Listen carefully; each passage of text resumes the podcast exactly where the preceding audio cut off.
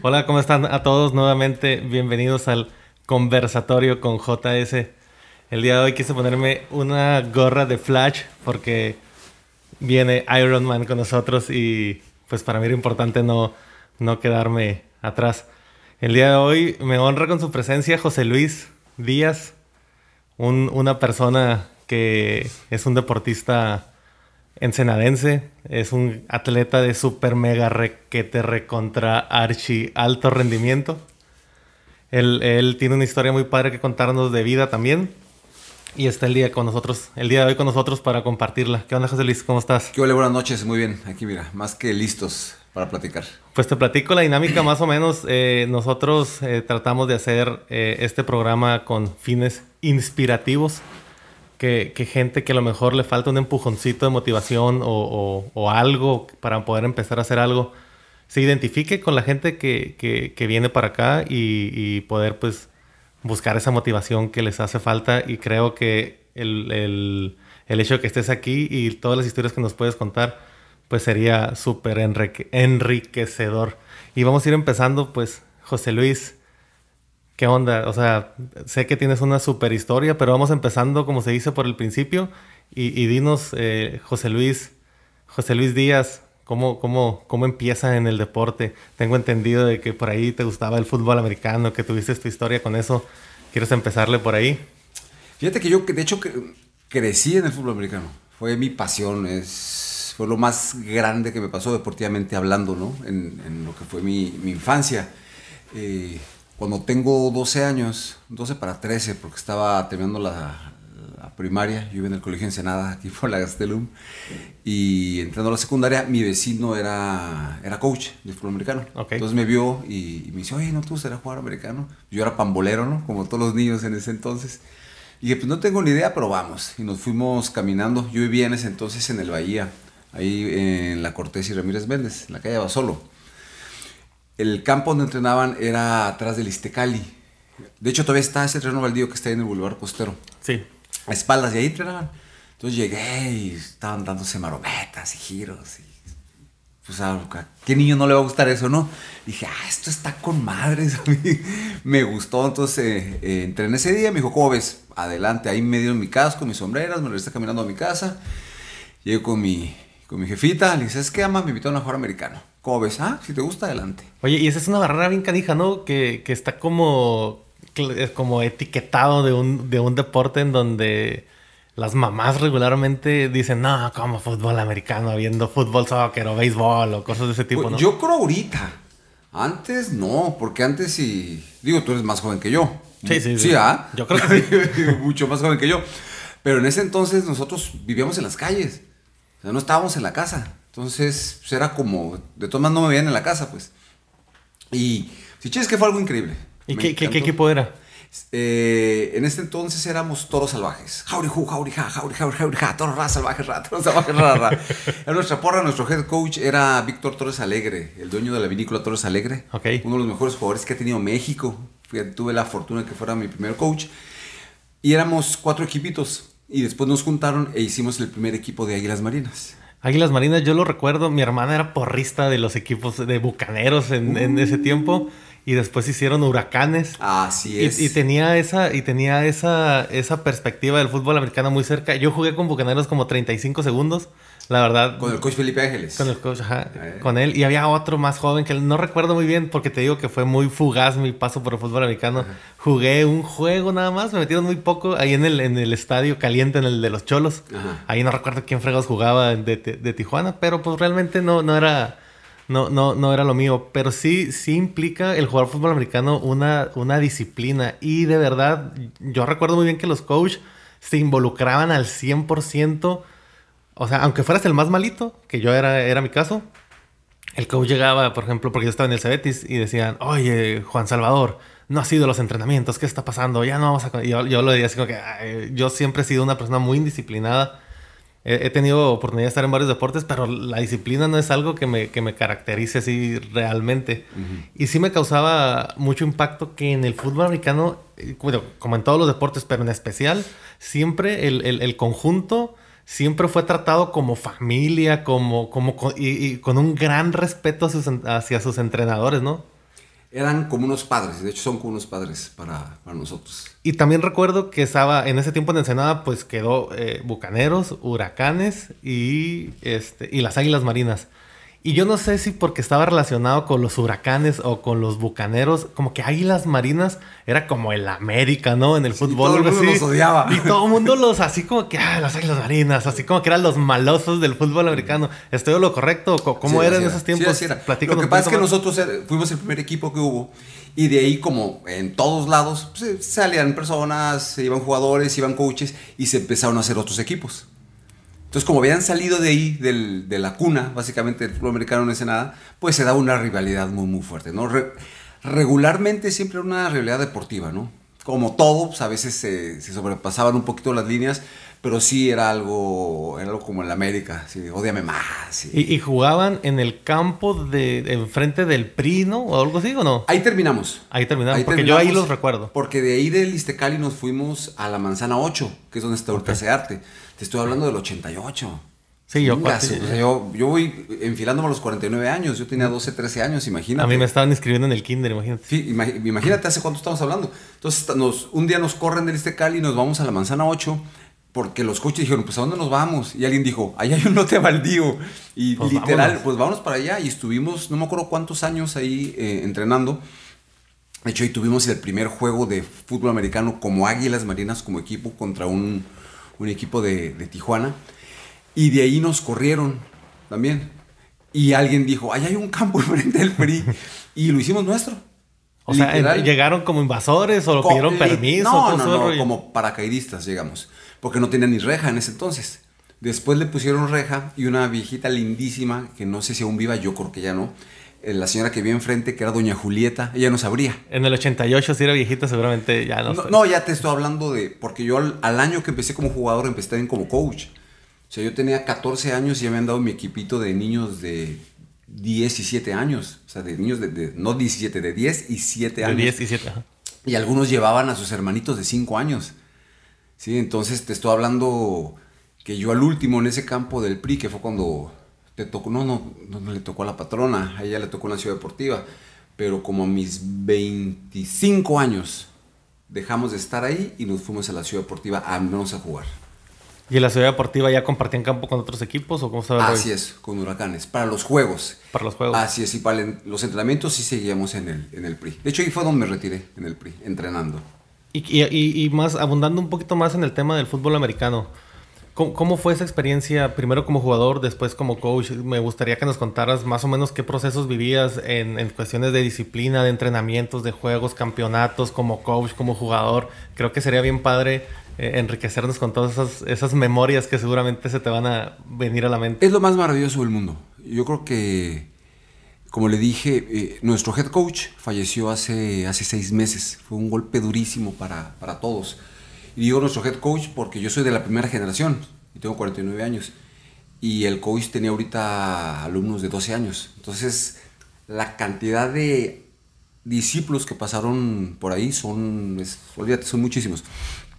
Es, fue algo increíble, fue algo maravilloso. Yo le, le decía a su hija cuando vino a arreglar las, la situación del, pues del CPL y todo eso, le digo, no tienes idea, idea el, el agradecimiento que les tenemos a ustedes, porque el coach, como tú dijiste, era entregado a nosotros. Él estaba en su trabajo y salía de su trabajo y se iba al campo. Ya en mis últimos años entrenábamos de 6 de la tarde, nos daban las 9, las 10, las 11 de la noche. Si estamos en playoffs nos daban hasta medianoche y ahí nos tenía entrenando y entrenando y puliendo y puliendo y puliendo. Y teníamos que mandar una jugada 100 veces, la mandaba 100 veces hasta que salía bien. Entonces fue la mejor escuela de disciplina, responsabilidad, trabajo en equipo, resiliencia, todo lo que te puedas imaginar. Las cosas increíbles y maravillosas que puede aprender un niño o un joven, los aprendí en un campo de tierra, con esos señores. Es algo que te marca, ¿no? Algo que te forma, que te marca, que, que- que vas viviéndolo y que seguramente cuando pasan ciertas situaciones recuerdas el momento en el que lo aprendiste y está bien canijo, ¿no? Definitivamente. Y ellos, ellos, ¿no? Porque todavía de los coaches que nos entrenaron todavía afortunadamente viven, viven la mayoría. Siempre nos decían, porque se acaba el entrenamiento, nos ponían una rodilla, porque nos teníamos que arrodillar, como muestra de respeto hacia tu, entrenador. Y siempre nos hablaban de la vida. Y después de la chinga que nos habían parado, porque era literalmente una chinga la que nos ponían al, al último, nos decían, ustedes ahorita no lo están entendiendo, pero los estamos preparando para la vida. No para ser campeones, los campeonatos van y vienen. Tú ganas un campeonato y te dan un trofeo, al rato ni siquiera te acuerdas dónde está el trofeo. ¿sí? Pero lo que te llevas, lo que aprendes, la forma en cómo aprendes a afrontar las cosas, dicen, no nada más es de un juego. Eso lo vas a vivir, se lo vas a poner en práctica cuando empiecen de novios, cuando lleguen a la universidad, cuando empiecen a trabajar, cuando se casen, cuando tengan hijos. ¿sí? Y es impresionante cómo cuando ya eres adulto, o no, no, no precisamente adulto, sino cuando ya estás consciente o ya tomas las decisiones importantes de tu vida, que ya no dependes de otros, sino que realmente tú decides, te das cuenta cómo todo eso literalmente te rige. Sí. Y no te lo enseñan en la escuela. ¿verdad? Ah, no. Y, y te digo, te lo digo, en este momento yo estoy estudiando. Estoy en una maestría que se dedica a, a que puedas aprender en base a, tu, a, tu, a, tu- a tus competencias, ¿no? Que si eres bueno leyendo, pues a darle por ese camino. Que si eres bueno visualmente, pues darle por ese camino. Pero el enfoque principal es que toda la enseñanza que tú puedas tener sea útil para la vida, no tanto como académicamente o, y eso antes no te lo enseñaban, no te lo enseñaban en la escuela. Así es. Y la calle te forjaba y el, y el deporte te forjaba, tus entrenadores te forjaban. Y ahora es tan sensible todo que ya perdimos la, la ya perdimos la noción de, de- de cómo deben de ser las cosas. Y que tú hayas podido tener ese antecedente y que seas una prueba viviente de que a lo mejor el legado que dejó tu coach en ese momento, pues está súper chingón. Y de seguro lo vives así porque regularmente yo estoy concentrado en lo que voy a decir después de lo que tú estés hablando. Y hablas con una pasión de tu entrenador que, que- que me quedé así como que poniéndote ex- extrema atención y, y- y se ve lo legítimo de los comentarios que tienes. Y supongo que cuando fuiste también eh, eh, coach o manejador de, de tus equipos, pues lo primero que intentaste es dejar esa, esa marca. ¿Estuviste mucho tiempo como manejador? Como coach estuve desde los 13, casi 14 años hasta los 32 años. No manches, o sea, media vida. Sí. Y, y- y- y recuerdos de ese momento, ¿qué jugadores trascendieron? ¿Qué jugadores no recuerdas algo? ¿Alguna anécdota que puedas dejar? O no sé. Fíjate, tengo muchas y la, la, trasce- la trascendencia es... la veo todos los días.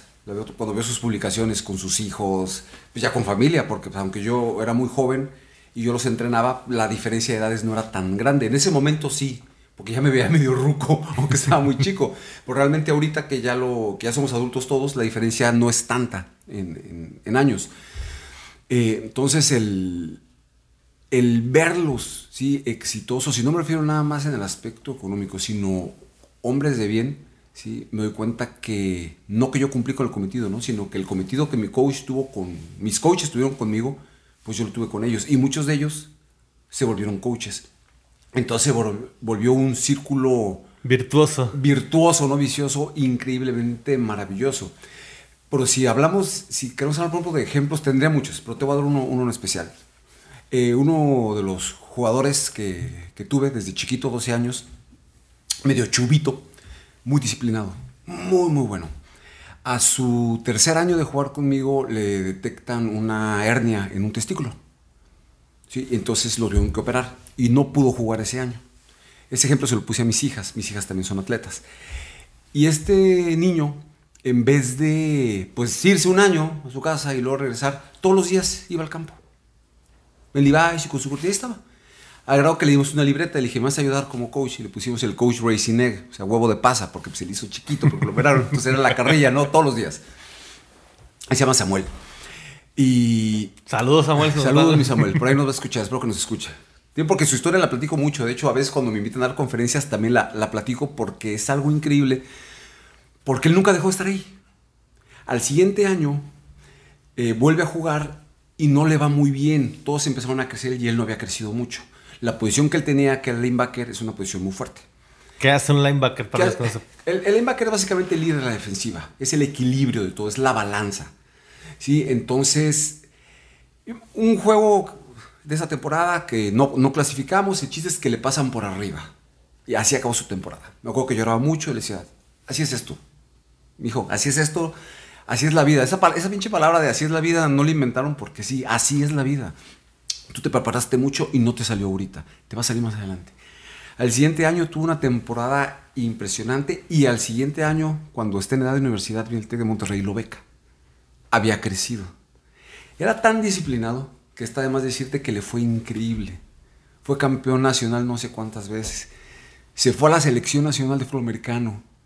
¿sí? Y fue el capitán de la defensiva de la selección mexicana. Y lo cuentas con una pasión que hasta chinita se está viendo la piel. Y dices, carajo, o sea, ¿cómo es posible? O sea, qué, qué, qué chingoncísimo. Sí, porque si ves la historia desde un principio, o sea, te das cuenta cómo realmente cuando tú quieres hacer algo, se puede hacer, se escucha muy trillado, pero es la verdad de las cosas. Entonces, a final de cuentas, si tienes bien claro, y él lo tuvo, si él tuvo bien claro, porque de veras, ¿eh? yo tuve muchos morros que se llegaron a lesionar y se me iban. Ya regresaban al rato, ¿y qué pasaba? ya estoy mejor. Este morro no, este morro todos los días iba al campo y ahí estaba parado viendo a sus compañeros, a su familia, como decías, ¿no? Porque es, un, es una fraternidad bien grande. Pues es una, es una constante de las grandes historias de éxito, ¿no? Así es. Es una constante. O sea, ¿qué dicen de Leonel Messi? Que es el único tipo que se quedaba después de los entrenamientos siguiendo pateando la pelota, pateando la pelota, a pesar de que el vato ya era el mejor del mundo. Michael Jordan, igual, la misma historia. Es, es una, una historia que se repite. y además, ese tipo de gente siempre se junta y se contagia de la mismo, del mismo tipo de gente. Y, y yo hoy en la tarde lo estaba pensando que cómo se hacen esas conexiones de, de, por ejemplo, vino Ángel Domínguez y te conoce. Vino Marco Domínguez y ya había leído de tu historia, o tú también lo puedes conocer, o hablábamos ahorita del, del, del doctor, este, se fue el nombre. López. Del, del doctor López, y, y, lo conocen. O sea, la gente importante y la gente relevante y trascendente se conoce entre sí. Y eso está bien padre porque pues es el contagio de, de, de, de esa buena vibra, ¿no? Y bueno, dejamos el, el, fútbol americano y pasamos un poquito a, a, a cosas de, de, de, la vida en general de José Luis. José Luis, ¿qué, qué estudiaste? ¿Qué te dedicas? ¿Qué, qué... ¿Qué estudié? Eh... Digo, pero lo vamos a tomar de como, como en, este, en una línea de, de tiempo, ¿no? Hablamos más o menos de tu proceso profesional y ahorita vamos, vamos encajando en, en cada cosa. Ok, estudié Administración de Empresas en la, en la UABC, aquí, Campus -huh. Ensenada. Yo quería estudiar Derecho pero no había dinero para que me fuera a Tijuana, entonces me quedé, me quedé aquí. Eh, siempre me gustó mucho el rollo de los negocios y eh, el aspecto emprendedor. Desde que era muy chiquito eh, se me dieron las ventas, se me daban las... Soy un vendedor nato. Okay. Entonces, le, le, le, de repente me dicen mis, mis, hijas, porque les, las quiero poner a trabajar, ¿no? Las quiero poner a hacer algo. Y digo, yo cuando tenía seis años, nosotros teníamos de... Mi papá tenía un rancho de aguacates. Okay. Entonces mi mamá hacía bolsas de a kilo. ¿Sí? ¿Ya no tiene el rancho? No, ya no. Fuera Maldita mi, sea. Fuera millonario. Una vez mi papá se puso a contar a las niñas cuántos árboles tenía en el rancho y cuántos aguacates daba por... No, no, no, no. Pero bueno. Entonces mi mamá hacía bolsas de a kilo eh, y me mandaba a venderlos. Y no los necesitaba, o sea, no necesitaba trabajar. Afortunadamente en ese entonces la situación de mis papás era, era muy favorable. Pero me mandaba a vender las, las bolsas de aguacate y no podía regresar si no las vendía. En ese momento no entendía qué es lo que estaba haciendo. Okay. Ahorita sí. Entonces, cuando entro a estudiar administración, mi enfoque era, yo tengo que poner una empresa. Tengo que poner una taquería o quería poner un car wash. Luego compré un terreno porque quería poner un... En ese entonces ni idea tenían aquí lo que era un, eh, un solo precio, que yo les llamaba okay. el one dólar, quería poner sí, uno. Este, entonces siempre traje ese rollo, ¿no? En, no, en séptimo semestre me dan la clase de mercadotecnia y yo me quiero dedicar a eso. Yo me quiero dedicar, eh, ya trabajaba, estaba en la, en la CESPE, estaba trabajando como asistente de recursos humanos y acabo la carrera y se me da la oportunidad, yo acabo en diciembre y en enero me, me nombran gerente de recursos humanos, estaba bien morreito, pues tenía 24 años. ¿En CESPE? Sí, en CESPE. Eh, y todavía, pues ya... Todavía había agua. Todavía agua, todavía, no mucha, ¿eh? pero todavía agua. Y entonces, pues ya con una, una situación diferente, me voy a, al CETIS Tijuana a hacer un posgrado, una especialidad en mercadotecnia. Me meto de lleno a eso y empiezo con el, con el gusanito. Y sabes que yo me voy a dedicar a esto. El gobierno fue algo muy padre. Me pasó lo mejor que me pudo haber pasado en la vida. Ahí conocí a mi mujer. Sí, en esa, en esa dependencia. ¿Quién es tu mujer? bueno, la, ahorita, la mis... ahorita, ahorita, si habla va a salir, sí, si la no, no va a salir. famosísima influencer, acá seguida por millones, la nutrióloga Elizabeth Corona. Ella es, mi, ella es la patrona. Ok, ya estuvo aquí en el capítulo 2. Sí, ya estuvo, ya estuvo aquí. Saluda, di algo, aquí estoy o algo para que ya salgas. Aquí, aquí me está supervisando, a ver qué voy a decir. No, no, no, usted solamente controlando ah, okay. palabras. y eh, entonces yo acabo la especialidad y me sigo con la maestría. Me voy a, al mismo CETIS, pero a Campus Mexicali, eh, a estudiar. Renuncio a mi trabajo porque... Dilo, dilo. Sí, porque no me gustaba. La verdad no, no me gustaba. Hay algo que yo siempre tuve bien presente, que el dinero no lo es todo. Afortunadamente el dinero nunca me ha movido. Yo siempre he creído que el dinero llega por sí solo. ¿sí? Entonces, aunque me iba muy bien, pues tenía un trabajo bien cachetón, de 8 a 3, unas prestaciones increíbles. Estaba bien gordito, todos los días me iba a desayunar. Eh, era el trabajo tal vez de sueño para cualquier persona. No, cómodo es poco, eso no es cómodo, es otra cosa. Era otra cosa. Pero no, no, no, no. Yo sentía que tenía, yo me sentía un cañón y estaba disparándole una mosca. Dice, es que no, esto, esto no es para mí. Renuncio, eh, no te decía cómo me pendejearon. ¿Tienes idea lo que estás haciendo? Sí, sí la tengo. Y también, o sea, todas las historias de éxito es algo así, ¿no? De que te desprendes de lo que tú crees que, de lo que vas a vivir toda tu vida y te desprendes y pum, le das. Así es. Cabrón a lo que. En ese entonces, eh, pues la patrona, que era mi novia, yo le dije, ¿sabes qué? Mira, ¿por qué no ponemos un negocio? Vimos un, un prototipo, una revista en San Diego. Dije, tú y yo podíamos hacer algo así, pero mejor. De hecho, esa frase la tengo en la agencia ahorita en grande, en una imagen de unos leones que estoy muy... Luego, si se da el momento, te explico. Y ella me dijo, ah, pues, dale con lo de los leones, no importa, aquí no tenemos límites de tiempo ni nada, platícanos lo de los leones. Este, le digo, tú y yo podríamos hacer algo así. Me dijo, ah, este era padre, entonces te late, sí. ¿Ah? Pues me dijo que sí. Yo empecé a investigar, a sacar números, checar proveedores. Dije, ¿sabes qué? Ok, si me voy, busqué una oficina. Llegó un 27 de diciembre. Vámonos hablé con el, hubo un movimiento ahí en la, en la CESPE, se hicieron los cálculos de liquidaciones, pedí una caja, subí, metieron mis cosas, bajé, le dije, ¿sabes qué, mamacita? Ya me voy. Me dice, ¿dónde vas? No, pues ya, pues renuncié. ¿Cómo renunciaste? Pues te dije que si poníamos un negocio, me ¿Qué no nos íbamos a casar? me dijiste que sí. Eh, pero de esas veces como que si te dicen, oye, vamos al cine, pues va, o sea, digo, si me invita, vamos, y si no viene por mí, pues tampoco, ¿no? Me dijo, ¿ponemos un negocio? Pues sí, sí lo ponemos. Yo jamás ni enterada. Pues que yo le pregunté, pues ¿para qué me dice que sí? Ya había rentado oficina, ya sabía cómo íbamos a empezar, ya había hecho este... Estudio mercado. Sí, o sea, ya había hecho todo y, y, y, llega y me dice, ya me voy. Y yo, ¿cómo? O sea, ¿dónde te vas? ¿Por qué? Y agarro mi caja, ya tenía la otra oficina, y subo a mi carro, llego a una oficinita así de este tamaño, chiquita. No tenemos nada en ese entonces, no teníamos muebles, nada, pero teníamos las llaves. Pero tenían las mejores intenciones de triunfar. y, con, muchas ganas, ¿eh? con muchas ganas y muy emocionado. En ese entonces también estaba trabajando paralelamente con la que había sido mi mejor maestra de la universidad. En cuanto salí, abrí como un despacho de estudios de mercado. ¿Y cómo se llama la maestra? Ana Luisa Pelayo Ramírez. Excelente maestra, ya está en Mexicali. Y la invité. Le dije, ¿qué onda, profe? ¿Cómo es? Quiero hacer un despacho. Y pues el chiste es que mi mejor maestra me la traje. Entonces estábamos haciendo estudios de mercado, que no había en ese nada. De hecho, hasta la fecha casi no hay. Pero ahí traíamos dos proyectos, bueno, un proyecto y uno ya andando que nos estaba generando eh, flujo. Entonces eso me daba un poquito de respaldo porque yo iba a dejar de tener un muy, muy buen salario, pues fijo, ¿no? Pues el chiste es que empezamos, vamos al Costco, compramos una mesa, me traje dos sillas de la Tecate de la casa, fui compré una compa al Costco de Tijuana. de Tijuana y empezamos. Empezamos con el proyecto, nos tardamos cuatro meses en lanzar, ella no renunció en ese momento. ¿Qué proyecto fue? Una revista que se llama Punto de Venta, tu mejor espacio para vender, comprar y ahorrar.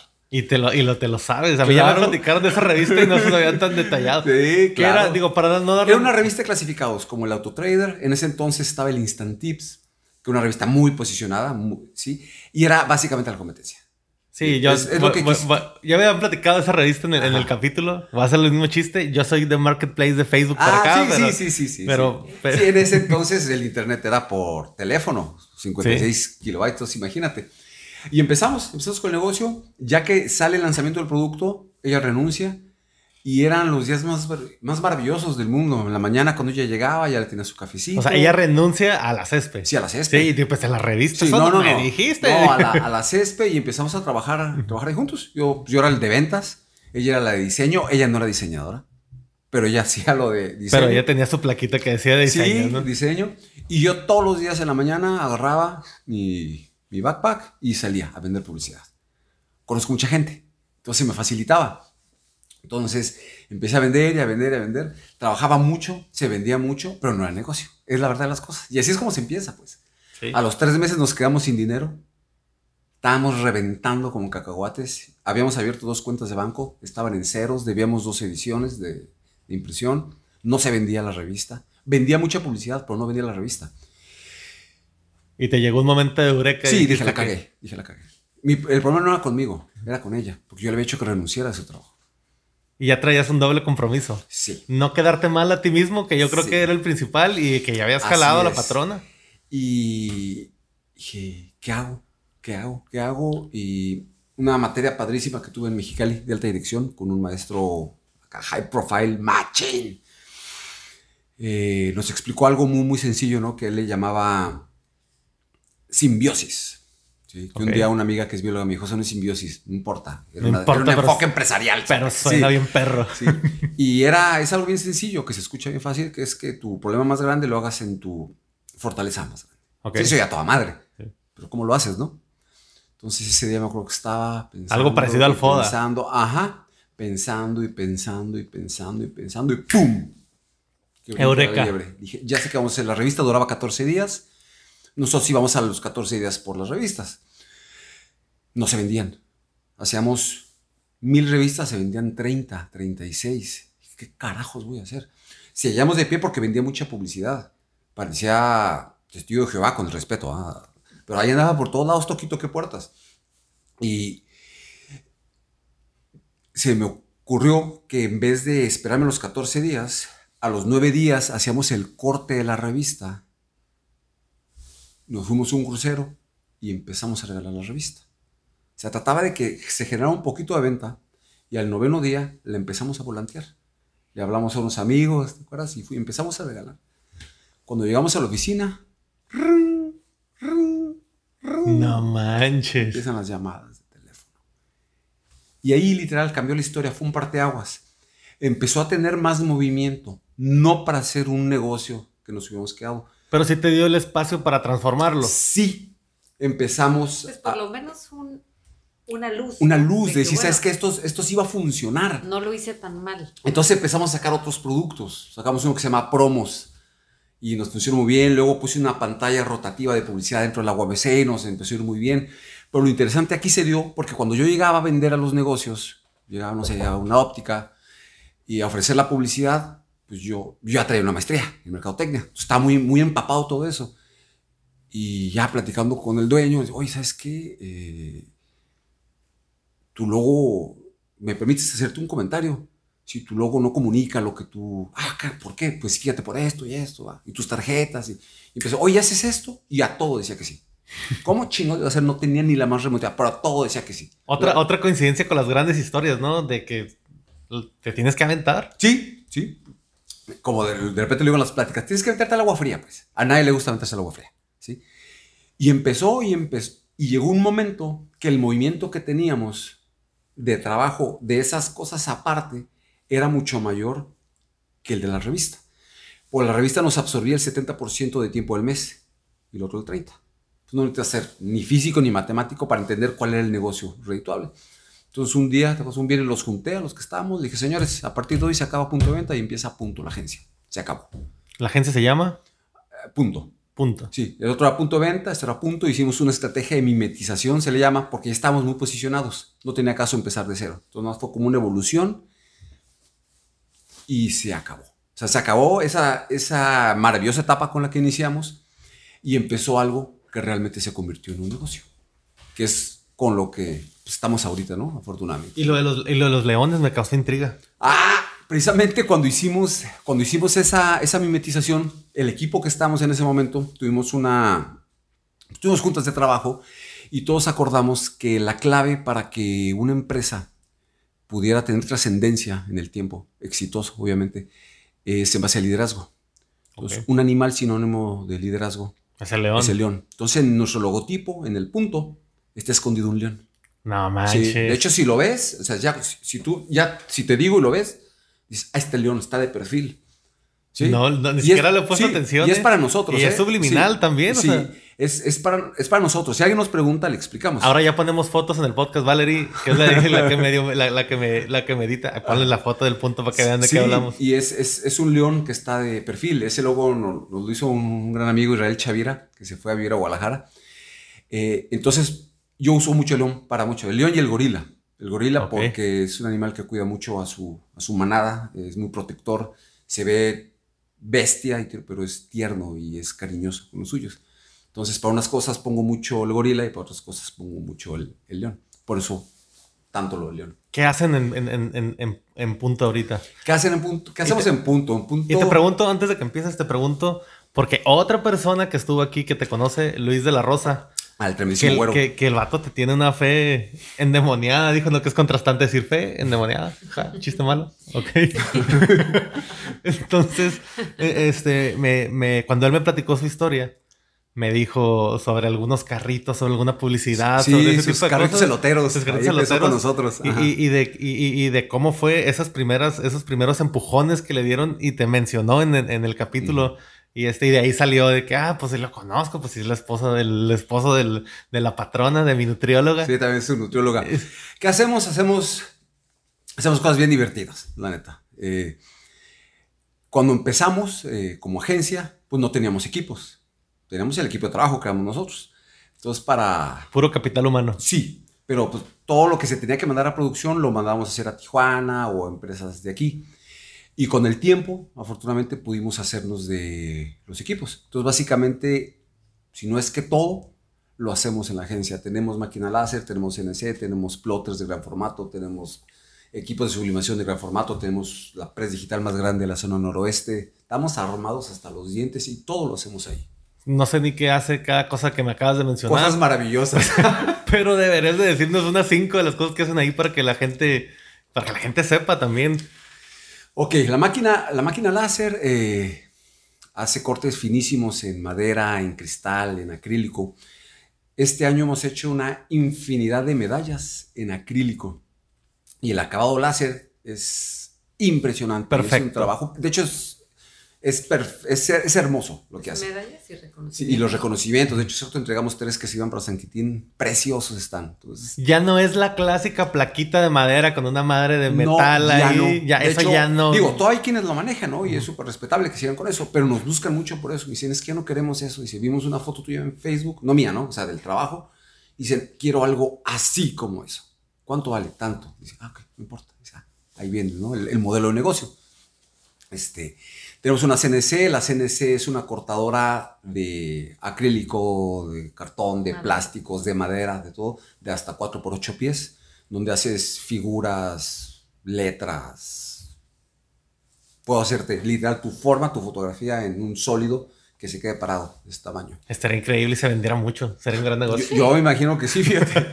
Pero deja bajar unos 15 kilos otra vez y ya lo hacemos. Eh, los plotters, pues esos sí hay muchos aquí en Senada. Son los que sacan eh, lonas y, viniles. Eh, tenemos plotter de sublimación. Eso no lo hace mucha gente. Podemos meter rollos de tela y sacar tela sublimada, que es la impresión sobre la, la tela. Ok. Y la pres digital, que fue básicamente la última máquina, es como una impresora pero es una bestialidad impresoral. Es para alto volumen. Para que te des una idea, antes, si yo, teníamos que hacer un catálogo en la oficina, pues teníamos impresoras también buenas, pero teníamos que imprimir tal vez mil hojas de un lado, luego había que voltearlas, imprimir las otras mil hojas del otro lado, luego sacarlas, marcarlas por la mitad, doblarlas, juntarlas, engraparlas y luego cortarlas. En esta máquina mandamos print. No, y literal sale engrapada y te escupe el catálogo. No, Sí, sí, sí, es es, otro mundo, otro nivel. Es algo impresionante. Entonces, eso es más o menos lo que hacemos. Cerrando con el punto, ¿qué, qué, te gustaría comentarnos de lo que se caracterizan profesionalmente hablando? Digo, no está más decirlo que con todo lo que nos has platicado y la disciplina que tienes, tus clientes, ¿de qué pueden estar seguros al, al, al ir, al ir contigo a pedirte una asesoría de cualquier tipo? Mira, no queremos que batallen. Y siempre se lo decimos. Aquí la idea es que tú no batalles sea, tú no te preocupes, déjame que yo me preocupe. Tenemos cuentas, así como tal vez las maquiladoras y las dependencias más grandes de nada, como unos abarrotes chiquitos. Aquí a todo el mundo atendemos. Sí, la clave es eso, que no, que no batallen. Eh, un enfoque muy, muy grande con el cliente, en el servicio al cliente, y sobre todo mucha honestidad. Honestidad, ¿sabes qué? No te lo puedo tener, sorry. Ok. Mejor ve con él. De repente me llega, oye, ¿sabes qué? Es que me recomendaba un chorro contigo, a ver qué es. Híjole, mira, sí lo puedo hacer, pero ahorita no te lo puedo sacar. Y estoy viendo que es una emergencia, mejor te voy a recomendar con él. Y no vas a batallar, es muy buena. Entonces sí somos, somos bien honestos y bien claros en eso. Y hay mucha gente que no conoce de ese tipo de, de, de, de servicios y los hace en otras partes o tiene que ir a Tijuana o tiene que ir a Mexicali. Uh -huh. Y cuando tenemos todo, todo, todo para hacerlo aquí en, en, el, en, el, en el punto. Y, y, siguiendo, y siguiendo en otro orden de ideas, este, en, el, en el momento que tú decides ser un atleta, ¿cómo pasa o derivado de qué? O, o cómo está esa, esa situación que te lleva a ti a convertirte no sé si primero fue en corredor, en ciclista, en nadador. ¿Qué, qué, qué pasa? ¿Qué, qué, cuál es el nuevo, la, la, nueva motivación para tú poder empezar a, a, desarrollar un nuevo talento que a lo mejor ni sabía que podías, ni sabías tú que podías hacer? Fíjate que hay un, todavía un partaguas ahí, porque cuando dejo de coachar y empezamos con el negocio, pues siempre me quedaba la espinita, ¿no? Del americano y el americano y el americano. Y un día le digo a la patrona, amor, porque en Tijuana había una liga de flag que es el fútbol americano sin equipo, con banderolas. ¿Y si hacemos una liga? Y ella me dijo, ok. Y pues órale. Oye, qué chido, Otra ¿no? vez. Otra vez dije, pues Bueno. si ya pusimos una revista. Le, pe- le pedimos a la muchacha en ese entonces que nos ayudara en diseño, que me hiciera un postercito. Imprimimos unos 20 pósters. No tenía máquinas para pósters todavía. Me acuerdo que las mandé a imprimir. Me fui al Juzón, lo pegué en la primera, donde ubicaba más o menos las personas que andaban, que eran como de mi edad. Hice la primera junta previa y llegaron, pues llegaron personas, ¿no? Interesadas. Hicimos un torneo relámpago prueba. Se juntaron como 100 jugadores. Dije, en la madre. Y empezamos con la liga de flag. De hecho, el, el flag empezó ahí, en la oficina de, de nosotros. ¿Sigues relacionado todavía con el flag? Eh, pues relativamente sí, porque ahorita, por ejemplo, le estoy haciendo las premiaciones, les estoy haciendo las medallas y los trofeos, porque tienen. eh, este viernes tienen la final. ¿Y hay varias ligas? O, o- hay un mundo de ligas. Ya creció de una manera exponencial, afortunadamente. Es un deporte maravilloso. De hecho, ahorita está el Mundial de Flag y hay dos jugadores de Ensenada. No manches. Sí, Sí. dos jugadores de Ensenada. Es bien padre saber que, que tú iniciaste, pues. Que tú, la- aventas- que tú les aventaste Sí. el panecito a ver qué lo agarraba, ¿no? O Sí, sea, eh, eh, empezó a crecer, a crecer, a crecer. Yo lo que quería era jugar. O sea, yo no quería dirigir una liga, yo quería jugar, yo quería tirar el balón. Llegó un momento que creció tanto, si eran tantos equipos que era demasiada la presión de que la junta, acá esto. Le dije a mi mujer, estoy hasta la madre. Yo lo que quiero es tirar el balón, yo no quiero andar en esto. Y literal le di la liga a un amigo, Daniel Herrera, que hizo un excelente trabajo. Creció muchísimo la liga con él. De hecho, todavía muchísimo más. Y ya después él ya no supe por qué situaciones se la soltó a otras personas y ahí siguieron. Y de ahí de esa liga empezaron a salir otras ligas y otras ligas y otras ligas. Y ahorita ves por todos lados que hay flag. Y eso es maravilloso. Y es un objetivo, ¿no? Más de que codiciar o envidiar, tener monopolizado, como regularmente pasa, ¿no? Que la Liga Municipal de Ensenada, y si quieren, si quieren respirar, por lo menos tienen que pedir permiso aquí. Y lo, lo digo por el softball, no lo digo Mm. por ley, pero regularmente no me gusta meterme en broncas. Pero, o sea, si quieren ir a, a entrenar con José Luis, tienen que pedirle permiso primero a la liga. Toda esa clase de tonterías, pues es una tontería, ¿no? Para no decir más feo. Fíjate, yo sie- siempre les decía, cuando teníamos las, las juntas, que de repente eran unos 14, 16 equipos con 20, 30 jugadores cada uno, imagínate, les decía, no se les olvide por qué estamos aquí. Ahorita sí, somos muchos jugadores y con uniformes, ¿sabe? Ya, ya había sueldos para jugadores. No Para que te des una idea. Ya les estaban pagando a jugadores de repente de Tijuana para que vinieran a jugar a la liga aquí. Y no se les olvide que esto es como cuando jugábamos tocho en el PRI con llantas. Es lo mismo. No pierdan enfoque, que no se desvirtúe lo que estamos queriendo hacer, que es jugar tocho, jugar el deporte que nos vio crecer, el deporte que nos forjó como hombres.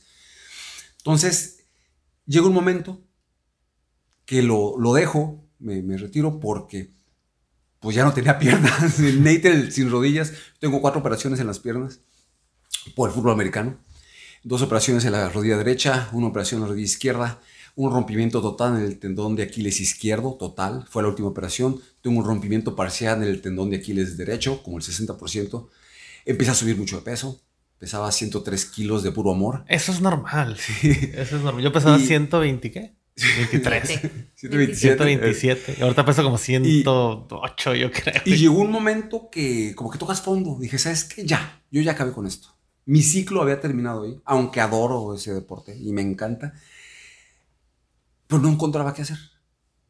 Afortunadamente, eh, pues afortunadamente, no sí afortunadamente, tenía un padecimiento medio extraño, voy con un amigo doctor, Alfredo Manjarres. Ya me habían tratado otros dos doctores que me dejaron en la chilla y seguía igual. Él en una consulta me dijo, tienes esto y tómate esto. Me puso tratamiento 15 días, la patrona ya estaba estudiando nutrición, me agarró de conejillo de indias, me dijo, pues pesa 103 kilos, que mejor para mí, ¿no? Y empezó a hacer sus prue- prueba y error con el Nate, eh, la clave con las porciones y esto. Y con eso y con el tratamiento del doctor, de repente empecé a bajar de peso, bajé como 5 kilos. Que digo, para alguien de 103 no es mucho, pero yo sí sentí la diferencia. Ella se había comprado una bicicleta de montaña, me compré una y le empecé a dar, le empecé a dar, le empecé a dar y me empecé a sentir mejor. Yo no podía dar una vuelta a la cuadra corriendo, literal, yo usaba dos rodilleras mecánicas para poder jugar y para poder moverme. Entonces empiezo a, a sentir que, que me puedo mover otra vez. No me podía agachar, pero sí me podía mover. Y ese diciembre viene un amigo que creció con nosotros en el fútbol americano, pero él se fue a vivir al otro lado. Y él es, él y su esposa son elites, son super Ironman, o sea, están pesadísimos. Yo no entendía bien qué es lo que hacía, veía sus publicaciones y decía, este güey, ¿qué está haciendo? Y cuando llega, estamos los, pues, salimos en la noche, dije, a ver, platícanos, ¿qué es lo que haces? ¿Qué es eso? Y me explicó que era, lo, que era un Ironman. Y cuando acabó, dije, Pl- pl- Platícanos qué es un Ironman. un Ironman es un triatlón en donde haces tres disciplinas el mismo día. Pueden ser diferentes distancias. Las que él hacía, que es la que acabamos de hacer la patrona y yo hace dos semanas y media, nadas 3.8 kilómetros, 3.800 metros. eh, de ahí corres, subes una bicicleta, te vas 180 kilómetros en bicicleta, dejas tu bicicleta y corres 42.195 kilómetros. O sea- Tienes 17 horas para hacerlo antes de que te O sea que en total, ¿cuántos kilómetros son? Son 140.6 millas, porque es en millas el, el evento, vienen siendo 140, como do- 200 kilómetros. 200 y algo. Más o Está bien, 200 porque cuando, cuando, porque, porque a lo mejor este, está mal, pero yo presumo ese logro. Mi nutrióloga y su esposa van de aquí a Tijuana y re regreso corriendo. y, y- te lo juro que me lo he pasado diciendo desde que fue el Ironman, porque a los dos, los dos, los, a los dos los seguí. Creo que de aquí empezaron como pasada las 7 de la mañana, de aquí de Ensenada. No, a las 4 de aquí. A las- de aquí a las 4. y Eh, este. Y 7 de allá. Y no, y no podía dimensionar porque pues yo sabía que era un Ironman y que un Ironman es un chingo de kilómetros corriendo como locos y en bicicleta. Y de repente ya eran las 2 de la tarde y decía, seguían. no, yo creo que se equivocó. Yo creo que esto está mal. Y, y ya, cuando- y ya vi que sus hijas empezaron a poner publicaciones y dije, no, pues ahí la llevamos. Entonces yo cuando consideré que ya estaban por, porque ahí en el, en el mapa te van diciendo como que pasas muchas veces por donde mismo, pero la primera vez es el kilómetro 20 y luego el kilómetro 20 se convierte en el 80 y luego el kilómetro 80 se convierte en el 100 no sé qué. Entonces yo dije, no, pues ya va a terminar, ya van bien. Y de repente veo que se paran como... Y luego me metí al mapa y luego lo busqué en el, en el Google Maps dónde era. Y era como un parquecito en una recta antes de meterse como a la... a la- ¿Por qué se pararon? No manches. Se van la- Y yo mandando mensajes. ¡Hey! ¿Qué te pasó? Y yo que todo desesperado porque realmente los, no sé... ¿Y si pasó algo en ese momento? ¿Se pararon o algo así? Eh, pasó algo muy chistoso porque... Digo, para que vean que sí los estaba siguiendo, ¿eh? Sí. Eh, bueno, ese evento lo íbamos a hacer cada quien por nuestra cuenta porque pues, era un evento para, para cada uno. Nuestro nado, nuestra bicicleta, nuestra corrida son tiempos distintos el de él y el mío. Pero afortunadamente las condiciones del clima y del agua se dieron muy favorables para que los dos saliéramos casi al mismo tiempo en el nado, una diferencia de seis minutos. Entonces, a la hora de subirnos a la bicicleta, eh, él empieza la bici más rápido que yo, llega a su primera vuelta, posiblemente a mí me faltaban unos 10 kilómetros para terminar esa vuelta, empieza él su segunda y se para con una chava que se ponchó. Ok. Ajá, entonces... El fútbol americano otra vez, ¿no? El- la hermandad, el, no Claro, importa la competencia, importa Claro, que todos lleguemos, claro. importa que cabrón. eh, digo, no, no es una chava desconocida, que igual lo hubiera hecho con alguien desconocido, pero no es una chava de Mexicali, que de alguna manera, pues a veces había venido a entrenar para acá, etcétera, ¿no? Se para, le ayuda, eh, ahí se le fueron tal vez 45 minutos ¿no? en, en, ese, en ese auxilio, ¿no? Y ponerle la llanta, etcétera. Continúa con su bicicleta, termina sus 180 kilómetros y al momento que yo termino, ya llevamos una diferencia de 25 minutos o media hora. Ok. Entonces, él llega ya a correr, empieza a, a, correr y se encuentra a una de nuestras porras y le pregunta, oye, ¿y Eli, en dónde viene? O sea, fíjate en la aplicación más o menos cuánto tiempo le falta para llegar. Me faltaban unos 25 minutos para terminar mi bicicleta y bajarme a correr. Ok. Que en teoría pues es lo que más me gustaba y no tenía que tener ningún problema. ¿La bicicleta o la corrida? La corrida. Ok.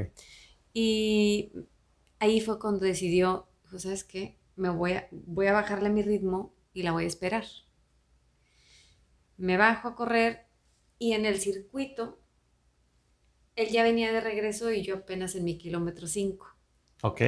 Pero él ya había pasado el primer chip, la primer, los primeros 7 kilómetros en donde lo detecta el chip y seguramente a ti te salió.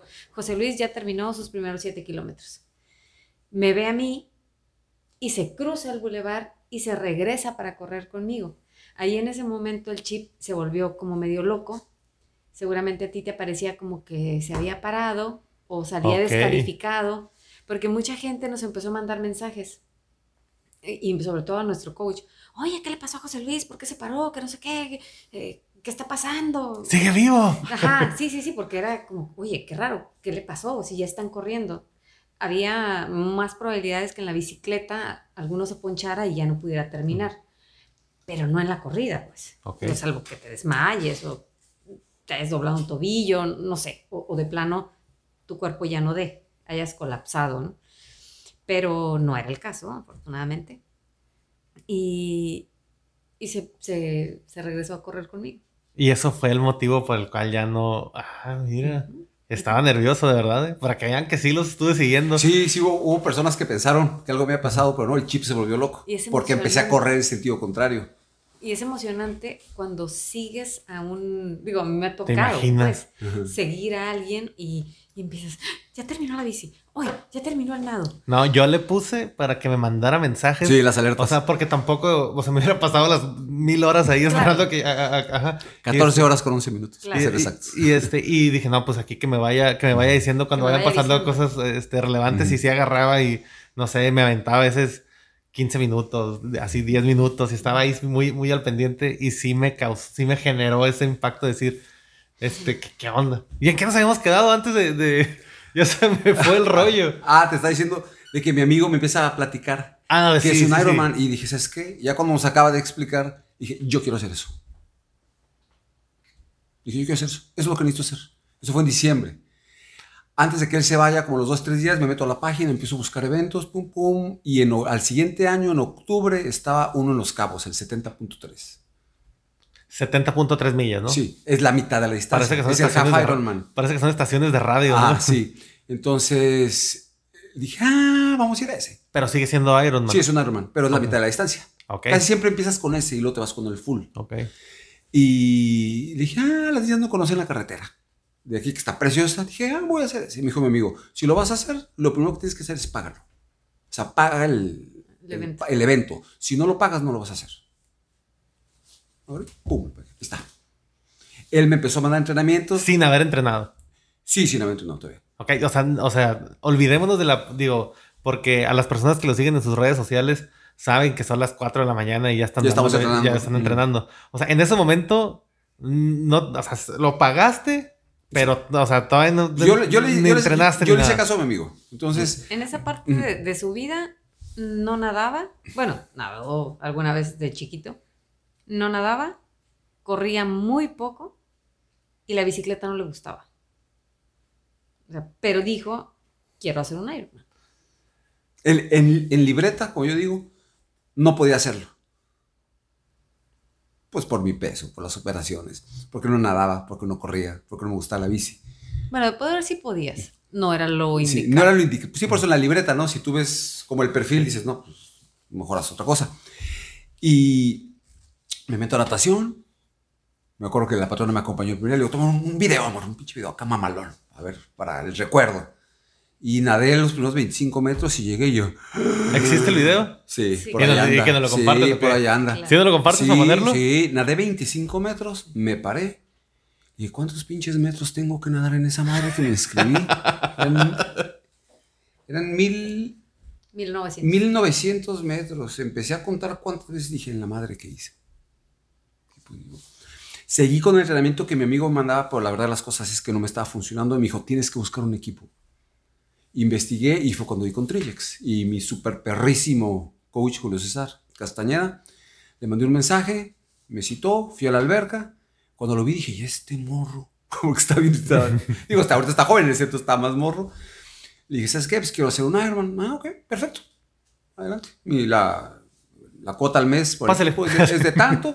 Y empecé a entrenar. Y em- así de cero, de cero. Oye, pero qué chingón cero. también que el entrenador, o sea, porque te vio y a lo mejor un otro entrenador hubiera dicho, Sí, ha dicho, pinche gordito. Gracias por la renta. Sí, este. Pero lo disfruté mucho, mucho. Y soy muy aferrado, y soy muy disciplinado. Muy, muy, muy disciplinado. Sí, regularmente cuando nos proponemos algo, salvo que pase algo muy fuerte ajeno a nosotros, si no, invariablemente vamos. Y se, con- y se contagia. Y seguramente tú, tú contagiaste a mi nutrióloga. Digo, ahorita estoy más choncho de lo, de lo, de lo normal. Pero, pero por primera vez en mi vida, digo, yo te puedo presumir que fui disciplinado y me, y me mantuve en un régimen alimenticio. Llegué a pesar, creo, 93 kilos de, pe- de pesar 120 y tantos. Y este, y pues está bien chingón poder Ujú. presumir que tuviste, de saber que sí puedes hacerlo. Ahorita, como te, como platicamos antes de empezar, quiero correr el, el trail de, Ujú. de, de los Casian, el de 30. Y este, y como tú dices, ahorita yo creo que terminando, ahorita me voy a la casa y me voy a inscribir porque parece que estás muy limitada las inscripciones. Y, y, y esa máxima que tú dices es verdad. O sea, inscríbete si no, no vas a ir. Así es. Y este, y yo ya, por ejemplo, ahorita hablabas de que los primeros 2, 3 kilos tú ya sientes. Honestamente, yo a los 2, 3 días de entrar en un régimen, ya sientes es diferente. ya sientes una diferencia y sé que lo puedo lograr porque ya lo hice una vez. De hecho, hoy, hoy empecé, hoy empecé a, mo- a- a- a- a moverle y ya, me, y ya me agarré mis esparraguitos. En la oficina llevaron galletas. No soy muy galletero ni panero, pero estando ahí y teniendo las cosas, las agarras. Claro. Y empecé, ya, ya me compré mi, mi caja de tés porque como tampoco soy muy bueno para tomar agua, pues le entro al té de Jamaica o al té de frutos rojos, que es el que a lo mejor no es el ideal, pero pues mucho mejor, ¿no? Que estar tomando, que estar tomando soda porque sí soy un cochi sodero. Ah, Ahorita lo, lo, lo, una de las cosas que se me quedó es que me hace mucho efecto el azúcar. A mí el azúcar en exceso es, me genera como asco después de que, de, porque de re- realmente durante tres meses no tocaba el azúcar para nada. Y a mí que tanto me gustaba la Coca-Cola, pues ahorita me tomo una, col- una Coca-Cola y siento ese sabor hasta en los dientes que me queda La y no me... de azúcar. Sí, no, no, no, no puedo. Y a lo mejor vas a- te vas a reír, pero sí siento una gran diferencia con otro tipo de, de bebidas, así como a lo mejor la Coca-Cola sin azúcar me sabe muy diferente, pero una Coca normal no la tolero. La Sprite, que era una de mis sodas favoritas, Guácala. no la, es así, no la puedo, o sea, no la tolero, así no lo puedo dar ni un traguito. Y te digo, es, es- ese contagio de disciplina, pues empieza, ¿no? Empieza Claro. a brincar, empieza a brincar y te empiezas a, a relacionar con ese. Si te juntas con gordos, vas a estar gordo. Si te juntas con borrachos, vas a ser borrachos. Si te juntas con gente que le gusta andar corriendo, pues, o sea, es, es como un contagio de. Es de dime todo con eso. quién te juntas y te diré, te diré dónde vas a llegar. Sí, claro. Siempre. Claro. Y, me identifico contigo. eh, Yo no voy, he corrido un Ironman. Lo máximo que he corrido es de la caseta de San Miguel a, la casa allá en la bronce donde, donde vivo. Y este, pero si me hubieran preguntado antes de conocer a Elizabeth si yo hubiera corrido por lo menos al Oxxo, ni de pedo. O sea, te lo digo. Ella me dijo, "Oye, ¿qué tanto ejercicio haces? Nada, y no pretendo hacer nada. Porque siempre he sido así de cerrado y medio irónico y medio sarcástico. Y se lo dije, no voy a correr, no voy a hacer ejercicio, no voy al gimnasio, no me gusta. Con la pura comidita. Y lo, "Ah, bueno, porque tampoco es como de que, a ver si es cierto. Y después me, me entró esa inquietud porque fue una manera muy acelerada en la que yo empecé a bajar de peso. Entonces dije, pues voy a correr. Y recuerdo que sin entrenar, sin hacer nada, mi primera carrera fue como para estas fechas de la... de una prepa que está aquí atrás, ¿cómo se llama? La técnica 20. No, No, no. prepa, se llama Unifront. La de Unifront, fue mi primera. kilómetros. Me acuerdo que iba atrás de una muchachita así que, o sea, la miraba y decía, no mames, ¿por qué me va ganando? Y como que me fui afe- aferrado y aferrado y aferrado. Y me pasó algo bien curioso. Eh, hay una subida que está en la calle Ryerson, que es donde subes por, la, eh, por una escuela que se llama Héroes de la Independencia, creo que se llama. Si lo ubicas, donde estaba el Café Thomas, Sí, ahorita ¿cómo creo que... Sí. Entonces, cuando llegué a ese momento, en ese momento, en esa subida decidí que iba a empezar a correr porque no pude subirla. Tuve que subir caminando. Y mi primer reto como corredor amateur o corredor aficionado, dije, lo primero que voy a hacer es subir, subir, ponle que no corriendo, pero no Pero- caminando. Y se me olvidó. Y una vez me estaba preparando para, me estaba preparando para mi primer medio maratón, que todavía no lo corro, pero porque se vino lo de la pandemia. Pero me los encontré ustedes, no pueden negarlo, me los, encon- me los ¿En la encontraba en la, Sí, sí, me me los encontraba en la carretera porque yo tenía el firme propósito de que ese fuera el primero. Y, y este, y una de esas dije, hey, la subida. Yo creo que ya sí la puedo subir. Y mientras más me acercaba a esa subida, me daba como un nervio. Aunque yo sabía que le iba a subir. Subía a la de Valle Verde, aquí donde está el Salón de los Policías, por ahí subía como si nada. Pero esa subida de mi primer reto era como de que, ¿y si no la subo? Ya traigo como 13 kilómetros encima, ¿y si no la subo? Y empecé, empecé como a, como a hiperventilar, como te dicen, nada, subí como si nada. Pero sí, sí, digo, a mí, a mí también me apasiona mi historia. No venimos a hablar aquí de mi historia. Ahorita, ahorita, ahorita cortamos todo eso, es lo de menos. La cosa es que la plática se dé. Pero sí, sí vas pensando en tus mentores. A lo mejor tú, cuando vives algo, a lo mejor te acuerdas de tu coach en algún momento Claro. o, o de la gente que te empezó a aventar. Y yo soy súper fan de, de, de, de Elizabeth y siempre cualquier cosa que hace para mí me emociona porque el decir yo la conozco y a mí me dijo y a mí dijo córrele. Y, y, y esto de los que hacían pues es más que medio maratón. Y estoy seguro de que me lo voy a aventar porque ya lo tengo visto y voy a entrar otra vez en un régimen que, que, me, va, que me va a permitir hacer ese tipo de cosas. Y, y es bien gratificante conocer a gente como ustedes que no son más que inspiración.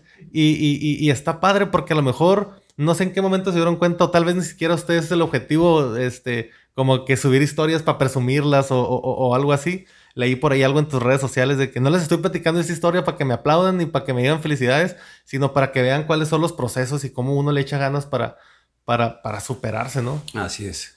Entonces, regresando otra vez, otra vez en lo de, lo de tu amigo, empezaste con, Entonces, los, con los tres metros de nadada. Sí, y empiezo con, con Trillex, con un enfoque muy, muy estructurado de, entrenamiento de triatlón. La patrona nada me veía y me decía, estás loco, estás loco. Y yo empecé con mis entrenes y entrenes y entrenes y empieza a haber un cambio en mí. No nada más físico, ¿no? Sino de todo, pues todo lo que es el, contexto del triatlón. Se acerca el, el- evento, yo me sentía, pues nervioso, inseguro no, nervioso. Nervioso de, de lo que iba a hacer. Llegamos a Los Cabos. Es un calor endemoniado. En e- llegando ahí a Los Cabos, me entero que es el Ironman más difícil que hay en México. ¿Por qué carajos me dicen ahorita? ¿Por qué no me dijeron? Pues ya, el chiste es que íbamos del equipo dos compañeros. Uno de ellos, el con el que iba, es como elite, es buenísimo, este, fierro. Y yo de super amateur. Fue un evento que hicimos a 40 grados centígrados, con 90% de humedad. Fue una salvajada de evento. Pero Ya ibas- todavía, no- todavía no empezabas y, y imagino que ya ibas, ya ibas mermado, ¿no? De hecho, fíjate que le, le platico a la patrona, la nadada pues, hermosa en los cabos. La bici, eh, mucho calor, pero no te pega tanto porque tú generas el aire. Pero tú ya como Marco Pantani agarraste y te quedaste la parte Ah, de arriba y la base ah, sacaba ah, perronamente. Casi, casi. El problema es cuando llego, dejo la bici, me meto a la carpa para cambiarme para ir a correr. Adentro de la carpa era imposible estar. Sofocado. Dije, me tengo que salir de aquí. Entonces, cuando me salgo, me doy cuenta que estaba peor afuera que adentro. no, man. Entonces trato de correr y a los 10 segundos empiezo. No había oxígeno, pues por la humedad. No había oxígeno, literal no había oxígeno que respirar. ¿Y qué se Dije, hace? me voy a morir. me voy a morir. Nunca me daban calambres y me empieza a dar un calambre en el muslo derecho. Dije, ok, tranquilízate, tranquilízate. Y empecé a caminar. Y grabadísimo, una muchacha de Colombia. ¿ah? Sí, MS Nate. Oye, Nate. Sí, y no, pues me dijo Nate. Pues no, no Oye, sé, Nate. Nate, no te pares, Nate, no te pares, no te pares, no te pares, vente, síguete. Y ella me jaló. Ella me jaló, ella llevaba como 5 o 6 Ironmans. De hecho, su esposo estaba compitiendo, iba, me acuerdo que iba para podium. Si ella no me levanta, Yo no sé qué quedas. hubiera pasado. No sé qué hubiera pasado porque era tanto el calor. Había mucho atleta europeo. Literal los veías en el piso, con convulsiones, desmayados, llorando. Era algo impresionante. Escuchaba las ambulancias. Dices, ¿qué carajos es esto? Sí, entonces realmente sí, sufrí mucho. Sufrí, sufrí, sufrí mucho. Eh, me acuerdo que había grabado con la máquina láser una jarra, una frase para que todos los días cuando toma- comía en la casa la leía. Sí, en donde hablaba del esfuerzo y el sufrimiento que iba a vivir. Sí, de siete horas máximo. Entonces todos los días, como se estaba a comer, la leía. Todos los días. Hice seis horas con 59 minutos en el evento. Y lo acabaste y llegaste como... Uh, Como león. uh, Es la, sí. es la, la parte más hermosa, yo creo, de todo el evento, cuando empiezas a pisar la alfombra roja y empiezas a escuchar pues tu nombre, que lo mencionan, y empiezas a ver tu porra y a toda la gente que está ahí de espectador gritándote, ¿no? Y aplaudiéndote porque ya llegaste. O sea, haberlo visto entrar por ahí, entero, caminando todavía, fue algo maravilloso. Ahí pues todavía no me contagió. Yo seguía No, pues está bien cabrón. Ahorita, para que te contagien a hacer esa locura, está bien canijo. A mí se me viene a la mente decir, me dan ganas de decirle ahorita, ya voy a hacer un Ironman. No, no me voy a Mejor no. Voy a, hacer, no. voy a hacer primero los 30 kilómetros y luego le digo.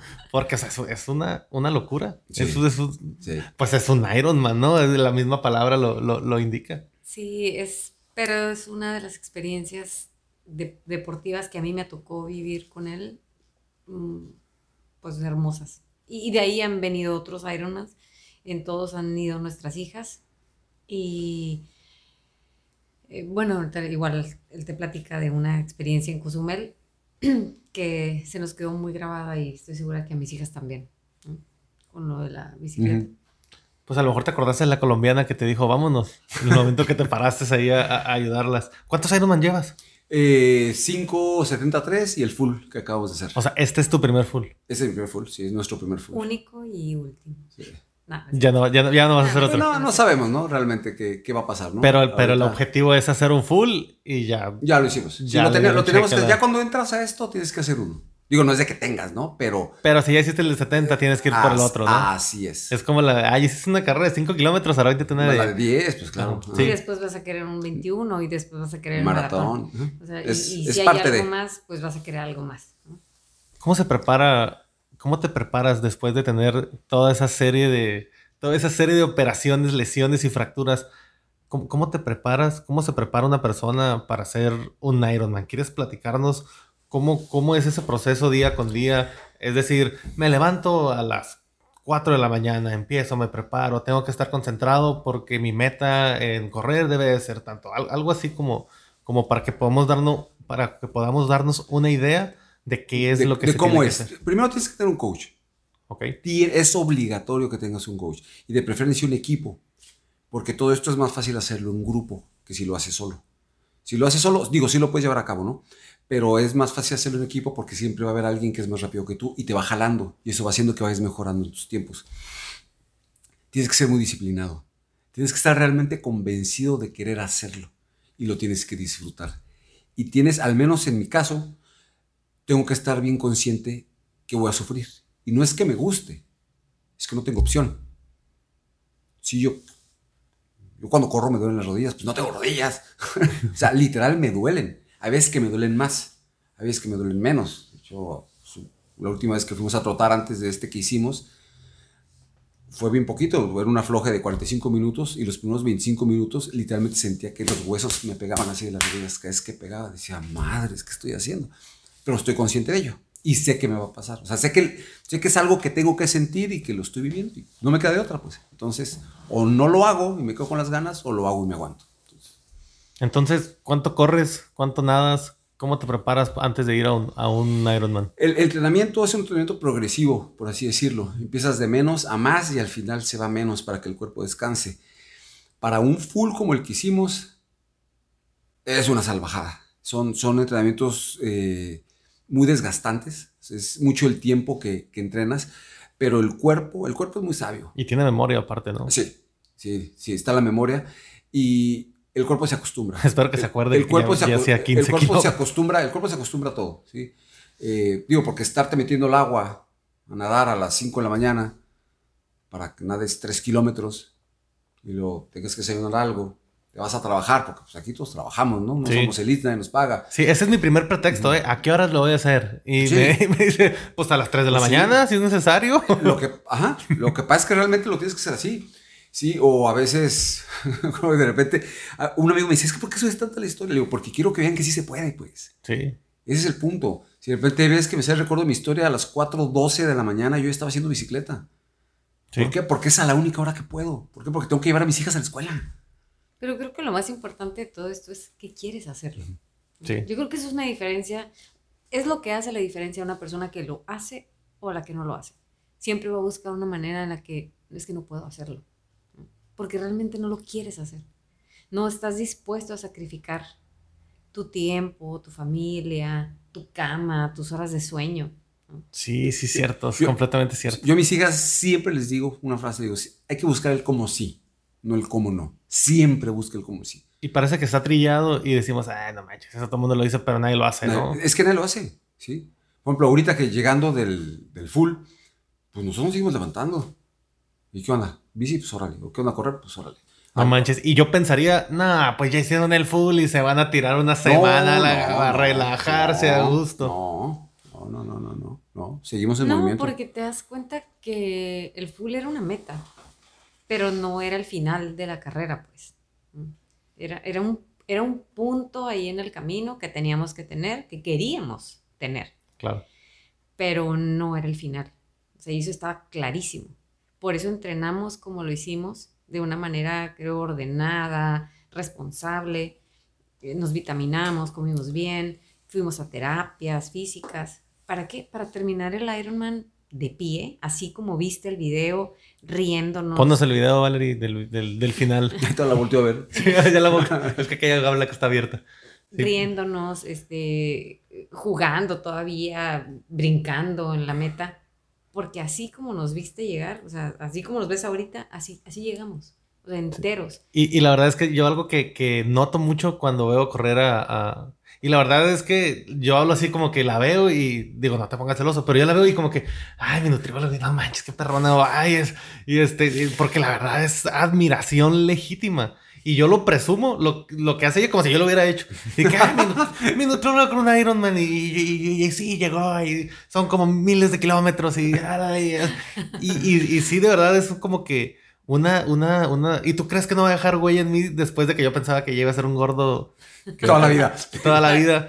Y este, pues o sea, es- son cosas que te marcan. Claro. Hablábamos de los coaches, hablábamos de todo lo que te deja en la vida. Y con, e- y, y- y con esto quiero empezar a, a dar cierre al, podcast. A todos les digo, ¿qué, ¿qué es algo que tú le pudieras decir a las personas que están sentados ahorita comiendo palomitas viendo Netflix y que a lo mejor tienen esa inquietud de querer hacer algo y no, y no empiezan o no se animan a empezar? ¿Qué, qué es ese mensaje que tú pudieras darle a la gente que quiere empezar a hacer algo y que aún no se anima? Yo creo que todos en algún momento hemos estado en una situación. Todos. En un sillón, en una cama, crudos, obesos, cansados, ¿sí? echando la culpa a las rodillas, a la edad, a Es- muchísimas cosas. Y, y hablo de las personas como de nuestra generación, no, no los morros. Creo que todos hemos estado ahí.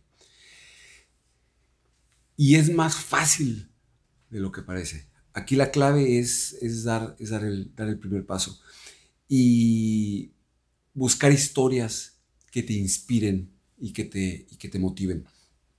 Todos tenemos, todos tenemos historias o todos tenemos alguien que nos, que nos inspire. Sí, eh, mucha gente me busca por la historia para platicar. Sí, siempre termino platicando la historia de la patrona.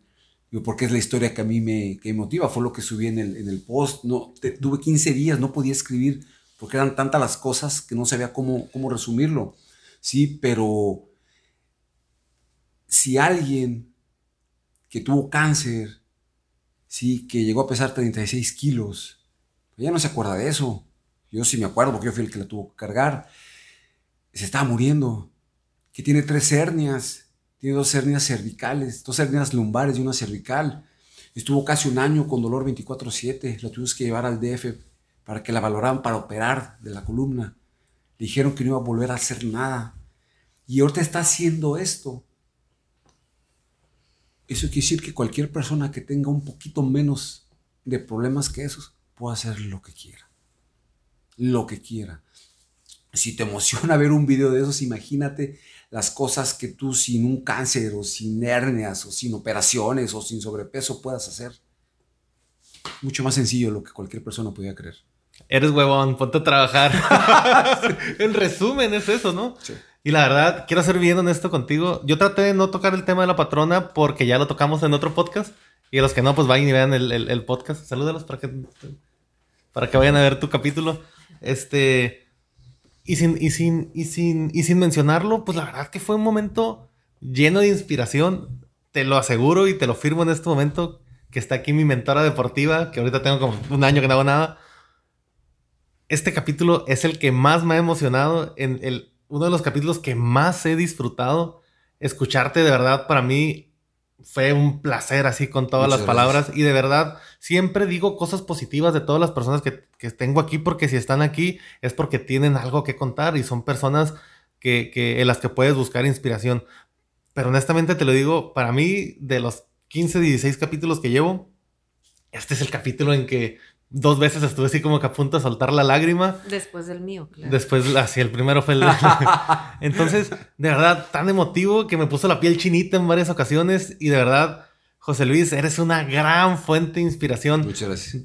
Te, estoy eternamente agradecido porque seguramente este capítulo le va a llegar al corazón a un chorro de gente. Y finalmente, antes de cerrar, yo veo que tú tienes en tu ser un, un, un como un algo que siempre tratas de filosofar con cualquier historia, con cualquier cosa, que tratas de llevarlo a un grado como más, este, como más de, de, entusiasmo, de, de, cosas filosóficas, vaya, ¿no? Que son más abstractas que, que, cosas concretas.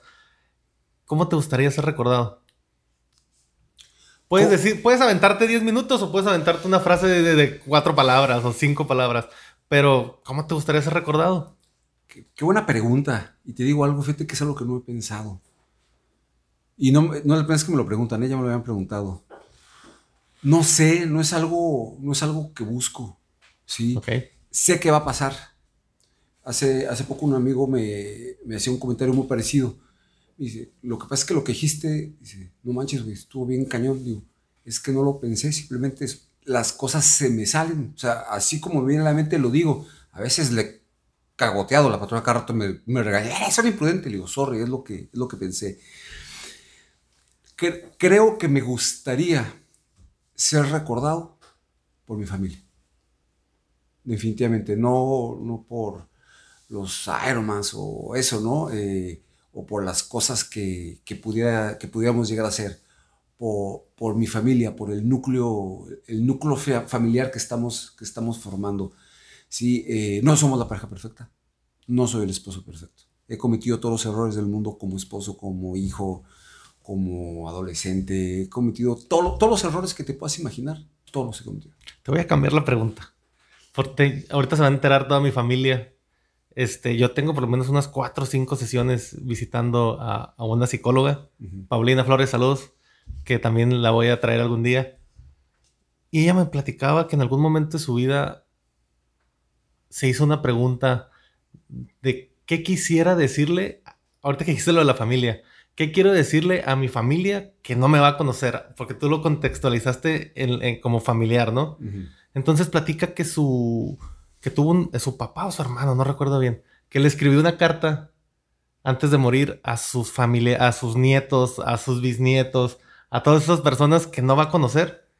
Y ahorita que lo dijiste como familia, ¿Cómo, cómo, cómo quieres que, los, tus bisnietos o tus tataranietos, porque la vida es súper, súper cortita y, a la vez no no quiero utilizar la palabra insignificante, pero seguramente en 150 años ya no va a haber nadie que te acuerde. O sea, Así es. ¿tú, tú sabes quién es tu tatarabuelo, por ejemplo, o tienes algún recuerdo de él, o el que sigue de tu tatarabuelo, por lo menos sabes cómo se llama, casi te puedo apostar que no.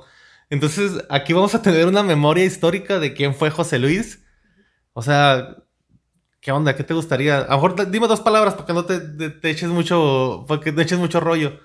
O sea, esa familia de decir, ¿sabes qué? O sea, yo le diría, ¿sabes qué? Pues tu abuelo tenía un podcast y trató de que la gente se inspirara y, y, tratar de traer a gente importante que pudiera conocerlos y, y lo que más me gustaba era comer y tomar cerveza y, y, tomé café por primera vez con un cabrón que hizo un Ironman y etcétera, etcétera, etcétera, ¿no? Digo, algo tan básico y sencillo como eso, aviéntate tres palabras. Empoderar motivar. Eso, empoderar y motivar. Eh, me gusta mucho hacerlo. Su abuelo. Me gusta ver que lo. Su abuelo fue empoderado y siempre tuvo una motivación al 100. Sí. Así es. Ay, y, y yo, te, pudiera decir una lista interminable de sus virtudes que aún no se da cuenta. Pero. Yo creo que sí se da cuenta, pero es, es, modesto el amigo. Es un, es un ser humano maravilloso en todos los sentidos.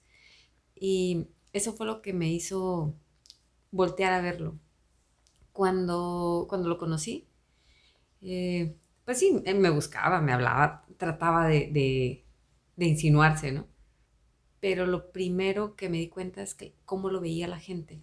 La gente de su trabajo, de alrededor, las señoras, cómo se expresaban de él.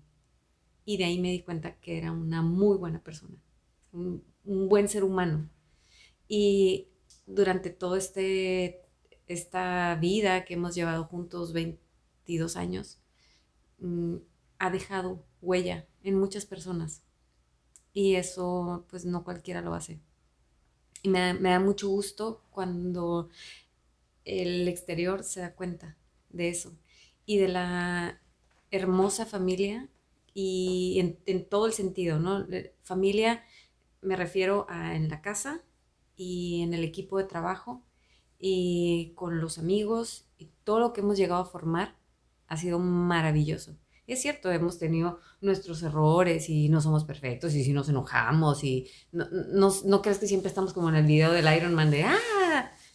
Pero el 99% de las veces sí. Y cuando ha sido un, ese 1%, pues lo Se soluciona. Lo platicamos. Lo platicamos. Creo que lo, importante es poner en una balanza eh, lo bueno y lo malo. Y qué tanto te puede afectar. Eso, malo, pues, pues en realidad no, no, te afecta, ¿no? O sea, es, su forma de ser, es la mía también y es respetable. Pero siempre tenemos un, algo en común, pues, ¿no? La misma meta. El, mismo objetivo y es... Jalan para el mismo lado. Exacto.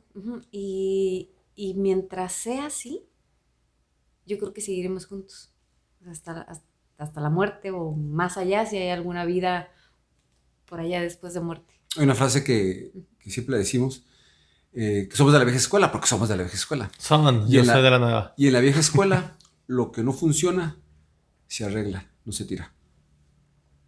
Entonces siempre buscamos cómo solucionar las cosas. Oye, no, no lo había pensado, eh, pero es una gran frase. Tengo una frase que te copié, la de la puntualidad. Está cabrona, ¿eh? O sea, eh, a ver, repítelo para La puntualidad es virtud de reyes, deber de caballeros y costumbre de personas educadas. ¿Escucharon, compañeros del trabajo? y pues vamos a cerrar con esto. Estuvo aquí José Luis, José Luis Díaz. Muchísimas gracias. Una gran fuente inspirador. Estuvo haciendo como un, eh, digo, haciendo un breve resumen. Fue jugador de fútbol americano. De ahí se forjó obtuvo valores que hasta la fecha hoy utiliza, dejó huella en el fútbol americano, fue, este, fue coach, manejador no es, es coach, es coach, este, la rompió como, como jugador y como coach, la rompió como empresario, la rompió como triatleta, y pues, ¿qué les puedo decir? Ustedes acaban de dar cuenta de que estas grandes historias existen en Ensenada, nada más hay que voltear a ver a esa gente importante. José Luis, muchas gracias por haber estado este día en el conversatorio con JS tus redes sociales para que te sigan o no te gusta? No, sí, como no. Es punto agencia, que es el de la empresa. Ahí traigo una mezcolanza de todo. punto agencia en Facebook, Instagram, en todos ah, lados. Así es. De hecho, es más Facebook lo que, lo que manejo. Ok, pues. Soy de la vieja escuela. Estamos rookies. Estamos Pues vayan a seguir a, José Luis, mi nutrióloga, Elizabeth Corona. Así es, igual me encuentran en Facebook como mi nutrióloga Elizabeth Corona. Instagram sí tengo, pero tampoco lo sé usar. pero ya ves, ya se ve como que poco a poco va un poquito más, ¿no? Como que quiero, de repente agarro mi teléfono y digo, ay, esas notificaciones son de seis meses atrás. Y digo, ay, quiero una consulta. No, ya estoy yendo. Con... sí, sí, gracias. No, ya, ya adelgacé 15 kilos. ah, ok, perdón. Y el conservatorio con JS lo pueden seguir en todas las redes sociales, Instagram, Facebook, Spotify y YouTube. Muchas gracias, nos despedimos. ¿Algo más que quieran agregar? Muchísimas gracias. Ojalá y, podamos motivar a alguien. Es maravilloso. Yo creo que sí. Yo estoy aquí y es lo que digo, neta, es la primera vez que digo, no mames, este vato es un, es un Iron Man, o sea, está chido. No, es un gusto que nos, que nos hayas invitado otra vez y, y volverte a ver tan, tan motivado y tan empapado otra vez en tus carreras, en tu dieta.